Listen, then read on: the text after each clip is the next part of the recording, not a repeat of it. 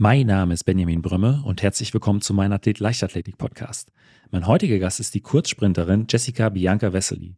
Jessica hat bei den diesjährigen Europameisterschaften in München dazu beigetragen, innerhalb von 75 Minuten sowohl die 4x100 Meter Staffel als auch die 4x400 Meter Staffel ins Finale zu bringen. Und deshalb habe ich sie natürlich zu München 22 befragt, wie ihr Trainingsalltag aussieht und wie sie eigentlich irgendwann mal zur Leichtathletik gekommen ist.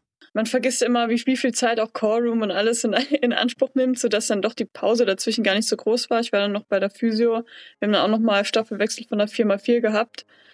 Und es ging alles so Schlag auf Schlag, ähm, dass ich tatsächlich dann auch erst, äh, als wir im Stadion in unseren, äh, ich nenne es mal Boxen standen, die, die Staffelläuferin war der 4x4, erst da habe ich dann gemerkt, so puh, das war dann jetzt doch auch ein anstrengendes Programm. Gestern die beiden 200er, jetzt vor noch der 100er. Da wusste ich, das wird jetzt auf jeden Fall auch nochmal eine Herausforderung, äh, einmal drumherum zu laufen.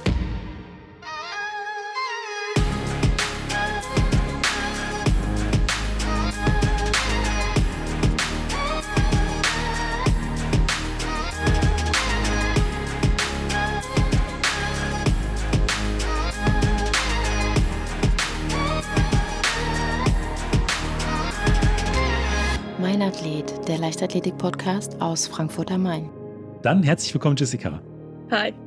Ja, es freut mich, dass du heute die Zeit für unsere Folge gefunden hast. Und ich habe es eben im Intro schon angesprochen. Du bist am 19.08. Äh, in diesem Jahr in München innerhalb von 75 Minuten äh, zunächst in der 4x100 Meter Staffel äh, an den Start gegangen und äh, dann eine knappe Stunde später in der 4x400 Meter Staffel.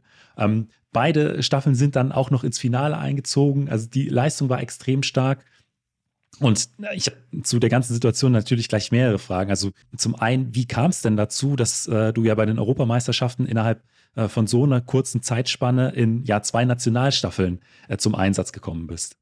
Ja, erstmal muss ich sagen, ich dachte am Donnerstag nach dem 200 Meter Halbfinale, dass es äh, jetzt mein letztes Rennen im Stadion war. Dachte schade, richtig coole Kulisse ja. Und ja, dann ging's ging's abends schon los. Äh, ich war noch bei der Physio um 23 Uhr, da kam dann schon der Bundestrainer 400 Meter, Jörg Möckel, auf mich zu hat gefragt, wie es aussieht, ob ich 400 Meter laufen könnte, weil Corinna ja angeschlagen war. Da habe ich gesagt, ja, äh, wir können es auch gerne noch mit meinem Trainer äh, besprechen. So wurde dann schon die erste Staffel, kam dann schon so auf den Weg. Äh, ich muss ja dazu sagen, dass ich ja schon in Regensburg bei unserem Staffellehrgang beide Staffeln hintereinander gelaufen bin. Also war dann zum, zumindest nicht komplettes Neuland. Bin dann am Abend gegen Mitternacht ins Bett gekommen und ja, am nächsten Morgen bin ich, bin ich so kurz vor halb sieben aufgestanden und äh, dann war auch schon eine, eine Nachricht in unserer 4x1-Gruppe, dass wir noch eine kurze Staffelbesprechung vom Frühstück um 6.45 Uhr haben. Da habe ich dann eben erfahren, dass auch Tatjana nicht laufen kann und dass ich deswegen noch äh, auch die Firma 1 laufen soll und äh, auf die Position 3 kommen. Waren also beides äh, relativ kurzfristige Entscheidungen. Da war dann auch nicht viel Zeit drüber nachzudenken. Ist vielleicht auch manchmal nicht schlecht. Und ich könnte mir halt auch äh, vorstellen, so, ähm, so dieser Schwenk, du hast gesagt, nach den 200 Metern hast du so ein Stück weit gedacht, schade, äh, wärst wahrscheinlich gerne nochmal äh, im Olympiastadion an den Start gegangen und dann abends erst äh, die Nachfrage, könntest du die äh, Viertelmeile dir vorstellen, in der Staffel zu laufen und dann am nächsten Morgen beim Frühstück dann auch noch über die viermal 100 Meter. Da könnte ich mir vorstellen, dass die Motivation dann auch gleich äh, äh, doppelt groß ist. Ja, definitiv. Also äh, ich habe mich super gefreut, einfach äh, auch nochmal in dem Stadion laufen zu dürfen. Es war an sich äh, der Hammer, diese Kulisse. Ich glaube, wer es vor Ort war, der kann es nur bestätigen. Und ich glaube, das kam auch im, im, Fernsehen rüber. Aber manchmal ist es auch gut, wenn man nicht zu viel drüber nachdenken kann. Und gerade bei den 400 Metern muss ja sagen, 4x100 ist ja mehr Routine drin, sage ich mal. Ich war ja immer, wenn dann mit den äh, Kurzsprinterinnen unterwegs. Und ja, deswegen war das dann auch am Freitagmorgen ganz, no ganz normaler Ablauf am Morgen. Nochmal ein Check-up beim Physio gehabt, äh, ganz normal aufgewärmt, nochmal einen Staffelwechsel gehabt. Und ich habe dann natürlich auch schon die Anweisung bekommen, dass ich äh, am besten keine Interviews geben soll und direkt wieder rauskommen sollen, um, um die Zeit zwischen den beiden Läufen auch gut zu nutzen. Weil ich sage jetzt mal, 75 Minuten ist ja oft auch so die Zeit zwischen dem Vor- und äh, Endlauf, äh, zumindest bei den 100 Metern. Und auch gerade, wenn man den ersten Wettkampf des Tages hat, äh, ist der erste Lauf, um reinzukommen. Ähm, hat sich das bei dir auch so angefühlt, dass du ich sag mal, die äh, 4x100 auch ein bisschen als ja, Vorbelastung äh, für die 4x4 dann äh, angesehen hast? Oder hast du es dann doch schon so ein bisschen, natürlich nach auch den 200 Metern, die äh, von den Tagen zuvor in den Beinen steckten, ähm, dass es dann doch schon so ein bisschen eine Belastung war, die du da gespürt hast? Ja, in erster Linie äh, habe ich es erstmal als Vorbelastung gesehen. Man vergisst immer, wie, wie viel Zeit auch Callroom und alles in, in Anspruch nimmt, sodass dann doch die Pause dazwischen gar nicht so groß war. Ich war dann noch bei der Physio. Wir haben dann auch nochmal Staffelwechsel von der 4x4 gehabt. Und es ging alles so Schlag auf Schlag, ähm, dass ich tatsächlich dann auch erst äh, als wir im Stadion in unseren, äh, ich nenne es mal Boxen standen, die, die Staffelläuferin bei der 4x4, erst da habe ich dann gemerkt, so puh, das war dann jetzt doch auch ein anstrengendes Programm. Gestern die beiden 200er, jetzt vor noch der 100er. Da wusste ich, das wird jetzt auf jeden Fall auch nochmal eine Herausforderung, äh, einmal drumrum zu laufen. Aber ich muss sagen, ich bin ja früher auch relativ viel äh, die 4x100 und auch äh, doch recht oft die 4x400 Meter Staffel gelaufen. Und gerade bei den 4x400 Metern in der Staffel ist es für mich immer noch mal ein ganz anderes Laufgefühl gewesen, als jetzt, äh, wenn ich Einzel, äh, über den Einzelstart, über die Stadionrunde an den Start gegangen bin. Einfach, weil man viel engeren Kontakt zu den anderen äh, Läufern hatte, darauf reagieren musste, was passiert jetzt vor mir, will ähm, hinter mir einer äh, vielleicht angreifen und äh, dass ich äh, dann auch die Belastung, die ja auch in der 4x400 Meter Staffel extrem ist, gar nicht so während des Laufs gespürt habe. Ging dir das jetzt insbesondere in München auch so oder wie, wie war das Rennen dann so aus deiner Sicht? Also das finde ich grundsätzlich bei 4x4 eigentlich ganz, ganz cool, dass äh, gerade auf den Positionen 2 bis 4 ähm, dass man da auch nicht unbedingt alleine läuft, sondern dass man sich vielleicht auch mal dranhängen kann. Ja, ich habe versucht, vor allem äh, darauf zu achten, locker zu bleiben, um möglichst viel Kräfte auch zu sparen. Ich habe versucht, eher, eher langsam, äh, sagen wir mal, an die Läuferin vorne mich so ein bisschen ranzusaugen, äh, weil ich wollte auf jeden Fall nicht überpacen. Ich muss halt auch sagen, weiß nicht, so in den letzten Monaten der längste Tempolauf, abgesehen mal von den 4x4 in Regensburg, äh, war dann halt mal nur 220 Meter lang.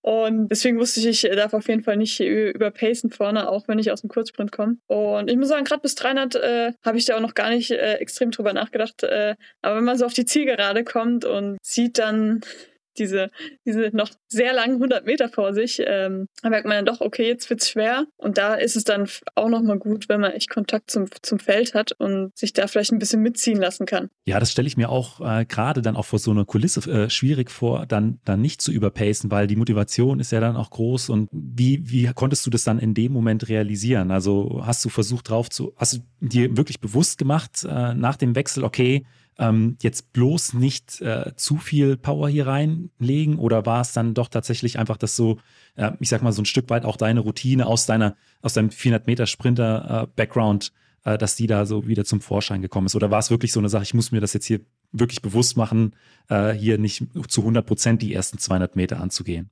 Ich würde sagen beides auf jeden Fall. Es war auf jeden Fall gut, dass ich äh, früher schon auch mal 400 Meter gelaufen bin und äh, daher weiß ich auch, was passiert, wenn, wenn man es am Anfang übertreibt. Ist mir auch schon passiert und ähm, ich glaube auch äh, mit zunehmendem Alter, zunehmender Erfahrung, dass man da auch immer ein besseres Gefühl dafür bekommt. Deswegen ist mir das auch, glaube ich, ganz gut gelungen.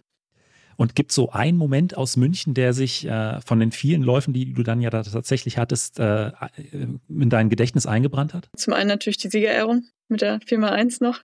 Ich wusste vorher gar nicht, äh, dass man als eingesetzt im Vorlauf mit darf. Und Gina hatte mir das dann äh, vor dem Finale noch gesagt. Und das war natürlich äh, ein super Moment, die Nationalhymne zu hören und auch vor, vor dem ganzen heimischen Publikum. Da muss man schon aufpassen, dass man nicht total anfängt zu heulen. Aber auch äh, die Freude über den Einzug ins 4x4-Finale, weil am Anfang sah es ja eher so aus, als ob wir ausgeschieden werden. Ich hatte mir noch die Zeit der fünften Staffel, glaube ich, äh, gemerkt vom ersten Lauf und dachte so, oh nein, jetzt haben ein paar Hundertstel oder Zehntel, es hatte ja nicht so viel gefehlt. Und auf einmal standen wir dann doch als Achtes auf der Liste drauf und äh, das war, kam total überraschend und dann haben wir uns auch einfach nur komplett gefreut, weil es dadurch ja alle Staffeln auch ins Finale geschafft haben. Ja. Die Medaille, hat die einen Ehrenplatz bei dir zu Hause, oder? Ja, genau. Ich ähm, habe eine Vitrine in meinem Zimmer und da hat sie einen Platz gefunden und es ist schön, sie immer wieder zu sehen. Und äh, hast du es mittlerweile auch äh, so komplett realisiert oder äh, stehst du noch manchmal so davor und denkst, äh, okay, kann mich mal jemand kneifen, dass, dass ich merke, dass es jetzt doch kein Traum ist? Ja, komplett glaube ich nicht. Also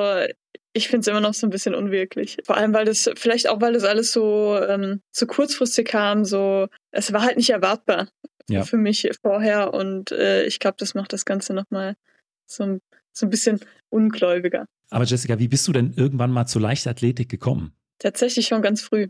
Also meine Eltern wollten, äh, dass mein Bruder und ich relativ früh Sport machen und bei uns war dann so Leichtathletik mit das Frühste, was man machen konnte, mit, mit drei Jahren. Wow. Und genau, dann habe ich mit drei Jahren angefangen und äh, bin seither der Leichtathletik treu geblieben. Dein Bruder auch? Nee, der ist dann irgendwann zum Fußball übergegangen. Jungs halt. aber mit drei Jahren ist tatsächlich äh, sehr, sehr früh. Und da könnte ich mir vorstellen, dann so die ersten Jahre waren es dann die äh, Sprünge über die Bananenkisten und äh, wahrscheinlich noch das, äh, das Spielerische, was da im Vordergrund stand. Definitiv. Ich kann mich auch noch an so Wanderpokale erinnern, dass wir irgendwie am Ende des Trainings immer verschiedene Spiele hatten. Äh, irgendwie, man sollte zum Beispiel die Zeit einschätzen, eine Minute zu laufen oder ganz unterschiedlich und dann hat man mal einen Wanderpokal geschenkt bekommen, wenn man zwei Spiele gewonnen hat. Aber du hast dich ja dann auch irgendwann dazu entschlossen, ähm, zunächst Langsprinterin zu werden. Also du warst ja wirklich auch eine gewisse Zeit über die äh, 400 und äh, ich glaube auch zum Teil über die 800 Meter am Start. Wie, äh, wie kam das denn äh, dann dazu? Also ich muss sagen, irgendwann hat mir halt das Laufen am meisten Spaß gemacht und ich bin dann irgendwann äh, in eine Mittelstrecke, Mittelstreckengruppe reingekommen und äh, ich glaube, ich habe das Gefühl, als Kind macht es einem einfach nichts aus, wenn man nur rennt und rennt und rennt. Und äh, tatsächlich bin ich auch als Kind 10 Kilometer, 5 Kilometer gelaufen. Und es wurde dann aber tatsächlich von Jahr zu Jahr wurde es dann weniger, weil ich vielleicht auch gemerkt habe, dass Ausdauertraining ganz schön anstrengend sein kann. Und so ging es dann langsam runter, 800 Meter. Und äh, dann bin ich erstmal bei den 400 Meter gelandet und war dann, dann auch im zweiten Jahr U18 das erste Mal im Finale bei den deutschen Jugendmeisterschaften über 400 Meter. War dann aber so ein Punkt, die, die Trainingsumfänge, dass du gesagt hast, okay, ich möchte äh, dann die, die, noch kürzeren Strecken laufen? Oder gab es da andere Gründe, warum du dann gesagt hast, okay, ähm, Langsprint, Mittelstrecke, ähm, es war eine schöne Zeit, aber ich möchte jetzt äh, Kurzsprinterin werden? Nee, also ich muss sagen, ich habe 2014 die Trainingsgruppe und den Trainer gewechselt, weil davor meine Trainingsgruppe mehr auf Mittelstrecke auch ausgelegt war und sie war auch größer. Und ich habe gesagt, naja, ich würde mich halt gerne nochmal verbessern, weil ich hatte das Gefühl, irgendwie die drei Jahre, ich bin halt auf so einer Stelle getreten, auch gerade auf den 400 Metern. Und so bin ich dann im Oktober 2014 zu meinem jetzigen Trainer, zu Michael Manke-Reimers, gewechselt. Und da waren auch zunächst noch die 400 Meter im, im Fokus, wobei ich da natürlich jetzt auch schon mehr Sprinttraining gemacht habe. Er ist ja Sprinttrainer, er hat ja jetzt, äh, er hat nur Sprinter, kann man ja sagen. Und ja, das erste Jahr bin ich dann noch 400 Meter gelaufen, aber wir haben es halt auch im Wettkampf nie so umgesetzt bekommen, äh, wie wir es gern gehabt hätten. Ähm, da war das Training schon besser und ähm, 2016 kam es dann, er hat mich einfach ins Trainingslager in die USA mitgenommen. Beim Wettkampf, da hat ihm der Wind für die 400 Meter nicht so gepasst und dann sind wir halt 200 Meter gelaufen. Ja, das war dann ganz gut. Ich konnte dann meine Bestzeit gleich ganz gut steigern und bin irgendwie im zweiten Wettkampf das erste Mal unter 24 Sekunden gelaufen. Seitdem hat sich das irgendwie so geebnet, dass ich äh, 200 Meter gelaufen bin. Weil es ist schon ganz interessant, denn äh, viele gehen ja eher den anderen Weg, dass sie vom Kurzsprint kommen und sich dann irgendwann äh, an den äh, äh, äh an die 400 Meter wagen, weil äh, gesagt wird, okay, deine 200 Meter Bestzeit ergibt rein recht oder könnte rein rechnerisch diese oder jene 400 Meter Bestzeit ergeben der äh, Weg in die andere Richtung, den gibt es jetzt nicht so häufig. International fällt mir vielleicht äh, Fred, Fred Curley jetzt ein, der jetzt äh, Weltmeister geworden ist ja. über die 100 und da auch sehr, sehr stark ist. Aber auch bei ihm wird häufig darüber gesprochen, dass es ja tatsächlich auch eine Ausnahme ist, dass jemand vom, vom Langsprint auf den Kurzsprint wechselt, weil es eigentlich ähm, oder weil die äh, ne, ne, häufig vertretene Meinung ist, dass es äh, schwieriger ist, dann die Schnelligkeit aufzubauen, als der umgekehrte Weg aus der Schnelligkeit dann die, die Schnelligkeitsausdauer irgendwie herauszutrainieren. Aber bei dir hat es ja tatsächlich äh, in die andere Richtung sehr, sehr gut funktioniert. Und da ähm, würde mich auch interessieren, würdest du sagen, dass dir, ich sag mal, die, die Trainingsumfänge, die ja im, äh, im Langsprint und in der Mittelstrecke ja dann auch andere waren, dir aber jetzt vielleicht auch ein Stück weit äh, im, im Kurzsprinttraining helfen? Ja, ich denke schon. Also gerade die ersten Jahre, als ich dann ähm, den Trainer gewechselt habe, habe ich es ja auch schon gemerkt, dann bei den Tempoläufen. Also gerade in der Vorbereitung, da machen wir auch viele 300er und so. Das äh, habe ich dann auch immer ziemlich gut vertragen, muss ich einfach auch sagen. Auch wenn es äh, wenn es dann höhere Umfänge waren, mehrere hintereinander. Und ich habe auch jetzt noch das Gefühl, dass mir das tatsächlich ganz gut liegt, dass ich grundsätzlich sowieso eher ein mehr Läufertyp als Krafttyp bin. Deswegen glaube ich schon, dass mir das auch, dass ich davon auch so ein bisschen noch zehre. Also äh, bei den 200 äh, sind dann wahrscheinlich auch die, die letzten 50 Meter eher deine Stärke als, als die ersten 50. Ja, definitiv. Wir versuchen immer am Start und an der Beschleunigung zu arbeiten, auch mit Tobi Alt. Ich weiß, was ich anders machen muss. Ich äh, verstehe, was ich machen muss, aber die Umsetzung ist natürlich immer so eine Sache. Im Training klappt es alles schon ganz gut, im, im Wettkampf kriege ich es leider noch nicht so umgesetzt. Äh, das würde ich mir halt auch mal wünschen. Weil ich sag mal, es ist cool, auf den letzten 50 Meter zu richtig gut zu sein auf den 200. Aber man muss halt auch davor locker bleiben, auch wenn man halt hinten ist, äh, um dann wirklich auch die Stärke überhaupt auf, ausspielen zu können. Ja, du hast auch gerade schon äh, Dr. Tobias Alt angesprochen. Er ist ja Sportwissenschaftler und äh, als Biomechaniker äh, äh beim OSP auch in Nordrhein-Westfalen angestellt. Und ich glaube, äh, gerade was äh, den Kurzsprint in Deutschland angeht, auch, auch die Beschleunigungsphase, da, was das Biomechanische betrifft, glaube ich, gibt es wenige, die ihm da das Wasser reichen können. Also ihr arbeitet dann auch im Training zum Teil mit ihm zusammen. Da geht es dann auch um, speziell um die Startphase oder sind da noch andere Sachen, die dann da äh, mit, mit reinspielen? Also wir, wir versuchen ähm, ab und zu zusammenzuarbeiten. Geht natürlich nicht immer op optimal, also wir müssen immer gucken, wenn er mal in der Nähe ist oder ob wir dann mal nach Dortmund fahren, ähm, wo er ist oder vielleicht wenn er mal im Trainingslager dabei ist, dann bietet es sich natürlich an. Und ja, es geht vor allem im Start um die Beschleunigung. Ähm, was man da auch technisch besser machen kann. Ich versuche da weiterhin dran zu arbeiten und ich bin mir auch sicher, dass das irgendwann klappen wird. Äh, du hast angesprochen, ihr versucht irgendwie hinzubekommen, dass er auch mal zu euch ins Training kommt oder wenn ihr in Dortmund seid. Du trainierst ja in, äh, in der Regel in Mannheim wahrscheinlich am Olympiastützpunkt. Genau. Und ähm, dann alleine oder seid ihr eine, eine, etwas größere Trainingsgruppe? Ich sag mal etwas eher kleinere Trainingsgruppe. Ich trainiere zusammen unter anderem mit Patrick Domogala, Jonas Griesamer und äh, Yannick Spissinger. Also schon auch eine äh, sehr, sehr schnelle Trainingsgruppe. Ja, also haben äh, alle, denke ich, äh, ihre Erfolge schon feiern können. Sei es äh, mit der Vereinsstaffel oder dann auch, äh, ich spiele sie ja Hürdenläufer ähm, im Hürdensprint, genau. Wir nehmen das äh, Interview ja Ende September auf.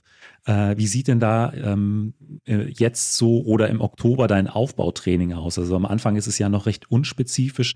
Was macht ihr da so, um ja wieder fit zu werden? Ja, also wir machen vor allem in der Vorbereitung versuchen wir mehr, ein bisschen mehr Krafttraining zu machen als dann während der Saison. Da muss ich sagen, da ich muss auch während der Saison immer aufpassen. Ich bin dann halt auch ein Typ, der sehr schnell Muskelkater halt bekommt davon. Äh, und ja, deswegen in der Vorbereitung mehr Krafttraining und halt gerade bei den Tempoläufen auch mehr Umfänge. Wir machen dann auch Berganläufe. Wir haben, wie gesagt, mehrere Dreinatter. Und ich sag mal, gerade bei den Dreinattern, da kann ich halt auch noch mit den, mit den Jungs mit trainieren, weil es da dann natürlich nicht so extrem schnell zugeht. Da merke ich dann zum Beispiel auch, äh, dass ich da bei den Tempoläufen eben noch von ein bisschen von meiner Vergangenheit als Langsprinterin äh, profitieren kann, dass ich das auf jeden Fall bisschen besser vertrage als unsere Jungs. Wie sieht dann so eine äh, Einheit aus mit den, mit den 300 Meter Sprints? Also wie viele Läufe macht ihr da? Wie sind die Zeiten und die Pausen? Ja, wir fangen am Anfang äh, meistens eher so mit 2x3 an und steigern uns so rein, 3x3. Ich weiß nicht, ob wir die letzten Jahre dann sogar 3x4 auch mal hatten. In der Serie versuchen wir dann so drei Minuten Pause einzuhalten und Serienpause dann sechs bis acht Minuten. Kann dann, je nachdem, wie es einem geht, auch mal etwas länger werden. Also gefühlt äh, sind die Pausen dann sehr, sehr kurz. Du hast angesprochen, äh, die Jungs verkraften es nicht ganz so gut. ja, also ich würde sagen, ähm, mir fällt das grundsätzlich schon ein bisschen, bisschen leichter. Also äh, motivierst du die anderen dann auch immer mal. Äh, das äh, wahrscheinlich der, der vorletzte Lauf ist meistens eigentlich so der schwerste dass da äh, dann nochmal durchgezogen wird? Ja, ich würde sagen, da motivieren wir uns gegenseitig. Ich sage immer, geteiltes ist halbes Leid im Training. Es ist auch vom Training zu Training ja immer unterschiedlich. Mal geht es dem einen besser, mal dem anderen. Und ja, da gucken wir definitiv, dass wir uns alle gegenseitig auch motivieren.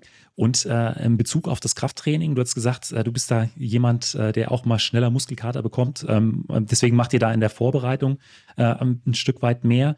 Ähm, was ist denn so typisch für eine Krafttrainingseinheit bei euch? Ja, also das hat mir auch mal ab und zu ein bisschen, ein bisschen natürlich verändert. Ähm, äh, Krafttraining machen wir auch viel in Heidelberg. Äh, am Olympiastützpunkt bei Mareike Rittweg. Da immer sehr geliebt in der Vorbereitung ist die Beinpresse am Isomet. Ja, da, äh, wenn man danach wieder raussteigt, da kann man gefühlt die ersten Meter gar nicht gehen. Was ist da die größte ja, Schwierigkeit? Das läuft mit einer gewissen Geschwindigkeit und äh, du musst versuchen, äh, immer maximal dagegen zu okay. halten. Es ist vor allem sehr unangenehm, wenn es natürlich langsam läuft. Die langsameren Geschwindigkeiten, die kann man ja einstellen. Ja, es kommt vor allem auf die Wiederholungszahl an. Also wenn es dann halt mal acht Wiederholungen sind und das dann fünfmal, also erste Serie geht dann noch. Ähm, wenn man dann Richtung vierte geht, kannst du dir sicher vorstellen, ja. da brennen die Ohren, Oberschenkel und, und äh, auch das Gesäß schon, schon richtig. Und ähm, da muss man einfach versuchen, trotzdem trotzdem noch dagegen zu halten. Aber das ist dann wahrscheinlich eine Übung, die ihr äh, nicht die komplette Vorbereitung macht, sondern eher in der, in der Grundlage, um dann ja wahrscheinlich auch so ein bisschen Muskelumfang aufzubauen. Genau. Genau. Also das haben wir vor allem dann in der, in der Vorbereitungsphase, ich sag mal, vielleicht maximal bis, bis Weihnachten. Wobei da kann man dann, wie gesagt, auch das Training äh, dann natürlich ein bisschen anpassen, dass man dann sagt, wir gehen, äh, umso weiter die Vorbereitung fortschreitet, äh, eher in höhere Geschwindigkeiten. Dann ist es eben auch nicht mehr so, so extrem anstrengend. Jetzt gerade auch in der Vorbereitung, wie viele Einheiten macht ihr denn da so in der Woche? Ja, also unsere Vorbereitung richtig beginnt äh, in einer Woche. Da müssen wir gucken. Bisher hatten wir immer sieben bis acht Einheiten äh, wir überlegen jetzt aber auch ab und zu, ob wir dann mal welche zusammenlegen, dass wir dann halt gerade mal Sprint und, und Krafteinheit äh, miteinander verbinden. Machen ja, glaube ich, auch schon manch andere in Deutschland oder im Ausland so, dass sie dann eher eine lange Einheit machen. Genau, dann müssen wir mal gucken, wie wir es dieses Jahr für, für uns, für, für, uns machen. Also ich denke, Richtung sieben, sieben, acht Einheiten soll es dann gehen. Also dann äh, trainiert ihr jeden Tag oder habt ihr einen Tag in der Woche frei und dann aber an zwei Tagen zwei Trainingseinheiten? Genau, Sonntag ist äh, immer frei. Und ja, dann halt auch mal zwei Einheiten. Und jetzt, ja, müssen wir gucken, immer natürlich auch, wie wir es zeitlich hinkriegen. Also gerade auch die anderen äh, in der Trainingsgruppe. Wir sind jetzt halt auch in einem Alter, man studiert, man, man, manche arbeiten, machen eine Ausbildung. Da müssen wir halt auch gucken. Da kann es dann natürlich auch sein, dass wir vielleicht sagen, statt zwei Einheiten machen wir dann halt eine längere. Weil äh, gerade wenn man dann äh, noch andere Verpflichtungen hat, äh, macht es ja auch nicht leichter für das Thema Regeneration. Ähm, du hast angesprochen, äh, du studierst, äh, machst auch ein Praktikum jetzt. Wie äh, ähm, bekommst du denn ja das ganz insgesamt das Thema Regeneration dann noch in, dein, in deinen Tagesablauf integriert? Ja, dafür, dafür findet man immer Zeit. Ich sag mal so, also ich äh, finde so gerade Studium nebenbei schon sehr wichtig, weil es halt auch ein, ein Ausgleich ist zu dem Sport. Also für mich wäre es nichts, äh, mal nur Sport zu machen, weil ich, ich brauche einfach auch noch was anderes nebenbei.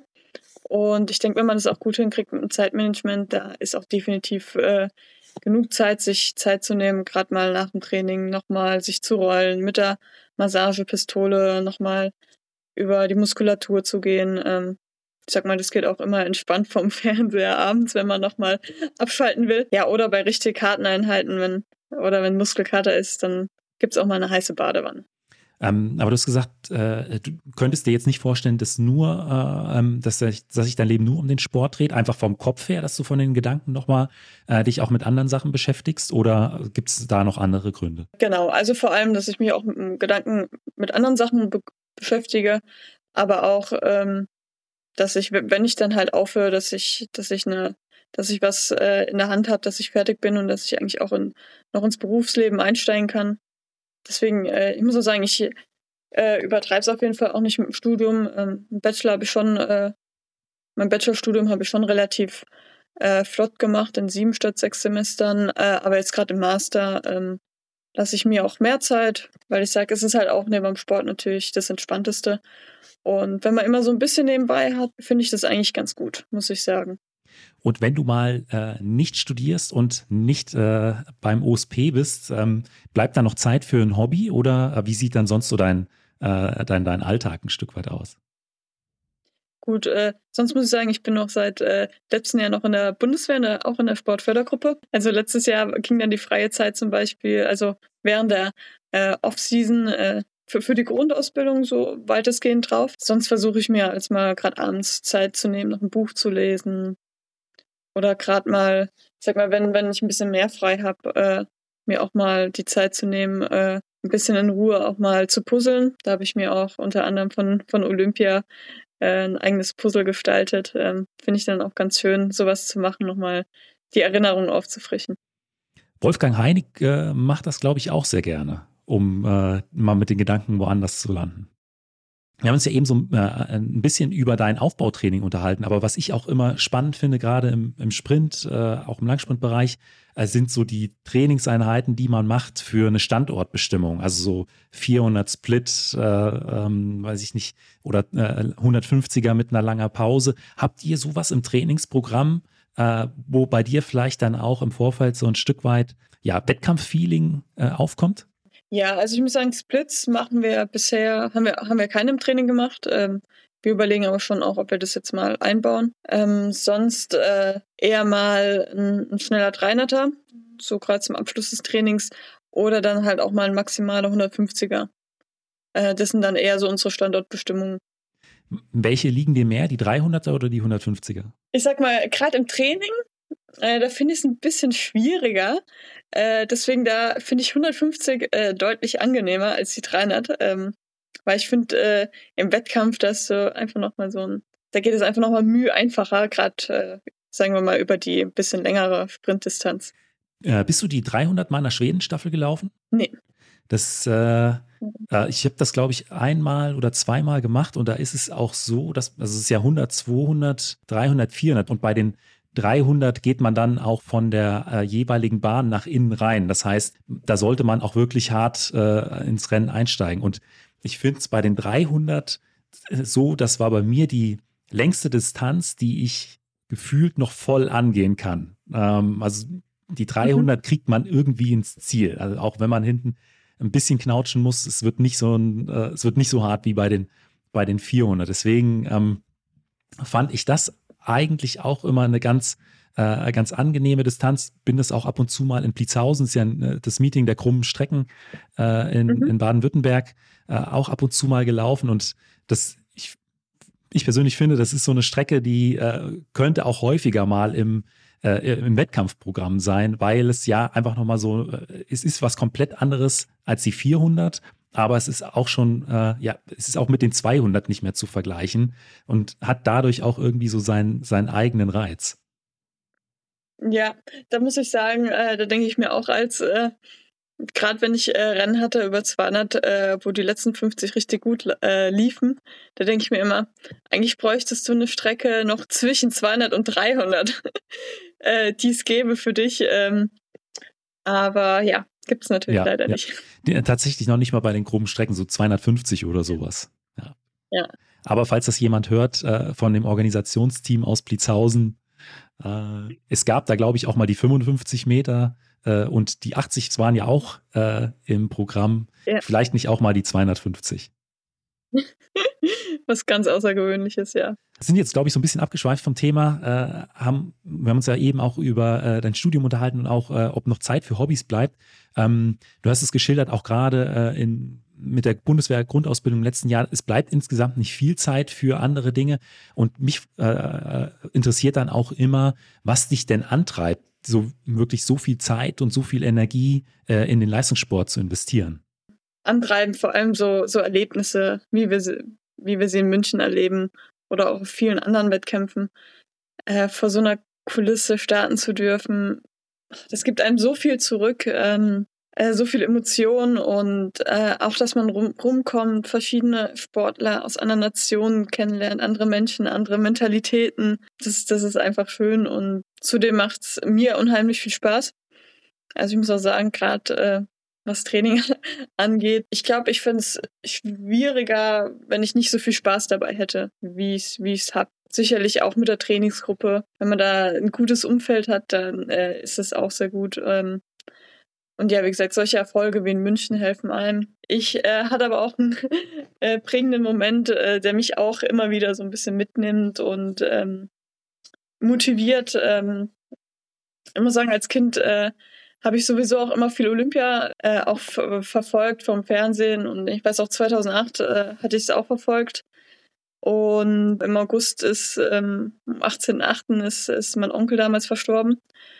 Und äh, ich weiß, er war noch einen Tag vorher bei uns. Wir waren auf dem Eishockeyspiel. Ähm, das ist bei uns nicht weit weg. Ähm, genau, wir sind etwas früher gegangen, um, um entspannt eine Bahn zu bekommen. Und er hatte was vergessen äh, an unserem Platz und dann habe ich gesagt, ich gehe nochmal zurück und hol's. Und ähm, genau als ich zurückkam, ähm, da hat er gesagt, du warst aber schnell wieder da. Und das sind so die letzten Worte, die, wir, die mir in Erinnerung geblieben sind von ihm. Und ja, das hat mir irgendwie immer wieder Motivation gegeben auch. Und passt ja auch total Ja, gut zum ja. Sprint. Aber das kann ich mir sehr gut vorstellen, dass das dann so, auch so eine prägende Situation war. Und hat irgendwie auch jetzt ganz gut München zu den, zu den Daten gepasst. Am 18.8. waren dann auch wieder meine 200 Meter Läufe. Ja, dass sich da so der Kreis geschlossen hat. Ja, schon, schon, so ein bisschen, ja. Ähm, da, vor dem Hintergrund, was äh, sind denn dann äh, für die kommenden Jahre deine Ziele? Ja, äh, oberstes Ziel auf jeden Fall mal meine Bestzeit über 200 Meter zu laufen. Die äh, steht seit 2018. Ähm, dieses Jahr hätte ich es zweimal geschafft, aber der Wind war zu viel. Deswegen mit regulärem Wind ähm, meine Bestzeit laufen. Ähm, ich würde mich freuen, wenn äh, nächstes Jahr die Universiade stattfindet und äh, wenn ich da dabei sein kann. Ähm, ich hatte 2019 dort, ich glaube, meine erste internationale Medaille geholt und äh, das würde ich gerne wiederholen. Und sonst ähm, gerne Finalplatzierungen mit, mit den äh, Sprintstaffeln, ähm, sowohl bei WM, EM, Olympia. Das wären so meine Ziele und bei der EM auch mal über 200 Meter in, in Finale zu kommen. Also noch genügend Ziele, um die Motivation auch äh, noch für viele Jahre aufrechtzuerhalten. Ja, definitiv. Ich meine, ich bin ja, bin ja schon so ein bisschen Spätstarterin, ähm, war das erste Mal mit 2000, äh, erste Mal 2017 in der U23 äh, international für den DLV dabei.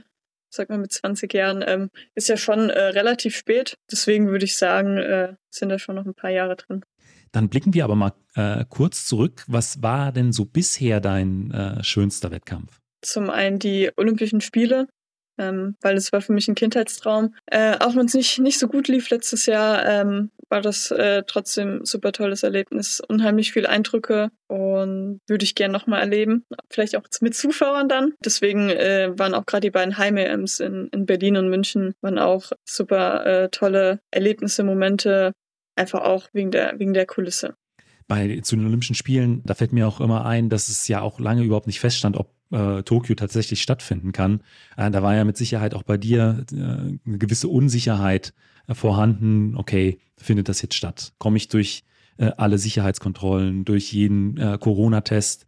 Ähm, und wenn man diese ganzen Hürden dann genommen hat, ist wahrscheinlich auch immer eine gewisse Erleichterung dann tatsächlich da. Ja, definitiv. Ähm, zum einen, ähm, gut, es ging ja schon 2020 los, ähm, wo es auch ein bisschen gedauert haben, hat, bis, bis klare Aussagen kamen, ähm, was los ist. Und ja, 2021 war es dann natürlich auch schwierig. Man hat immer gehofft, auch äh, negativ zu sein, ähm, dass man auch äh, wirklich äh, teilnehmen kann dann am Ende. Deswegen äh, war es auch eine Erleichterung, auf jeden Fall.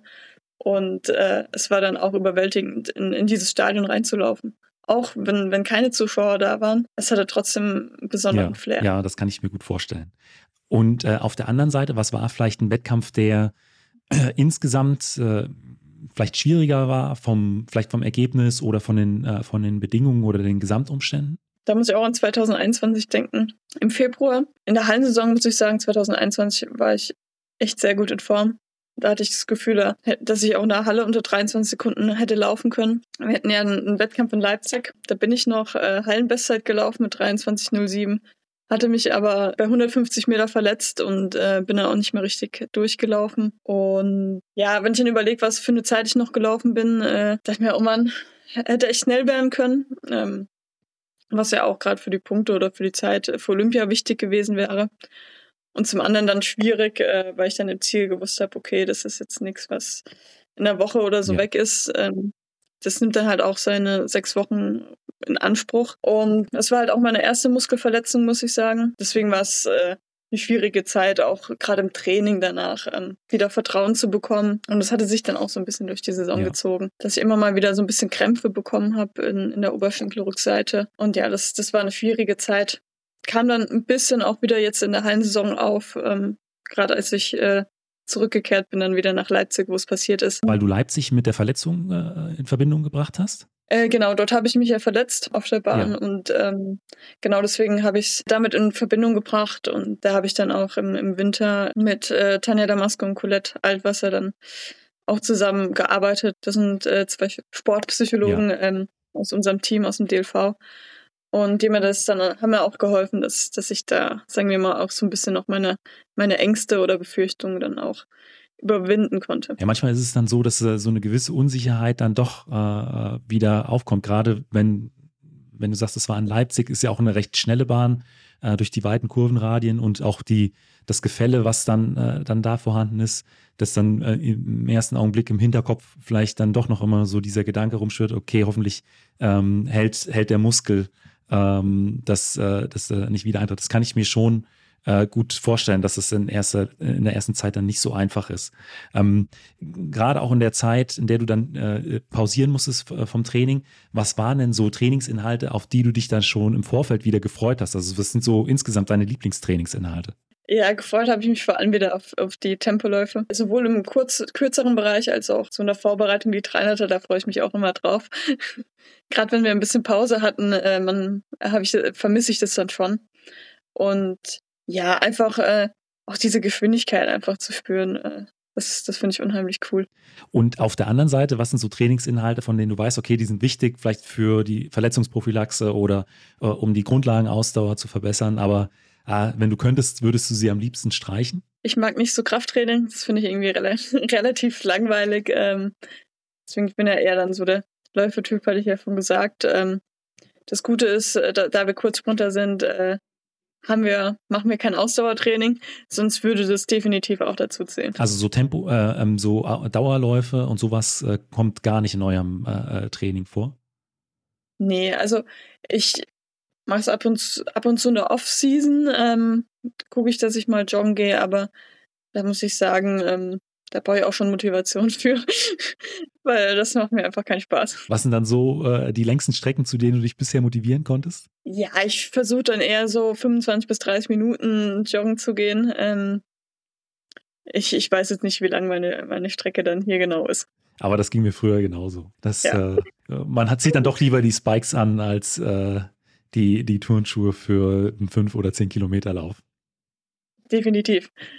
Dann äh, kommen wir zur letzten Frage und die ist immer, äh, was würdest du jüngeren Athletinnen, Athleten oder vielleicht auch deinem jüngeren Ich mit auf den Weg geben? Vor allem, dass man immer ähm, an sich glauben soll, dass man immer an seine Ziele glauben soll und die verfolgen soll.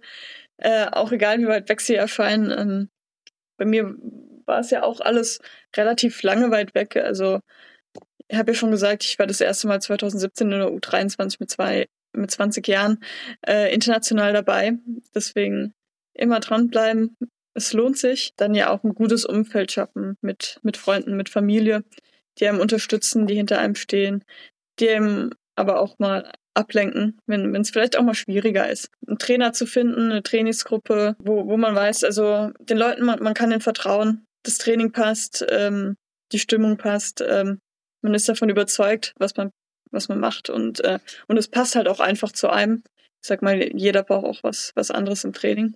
Dann muss ich noch sagen, äh, habe ich mich auch länger gegen gesträubt, ähm, dass man auch äh, bereit ist, äh, mental an sich zu arbeiten.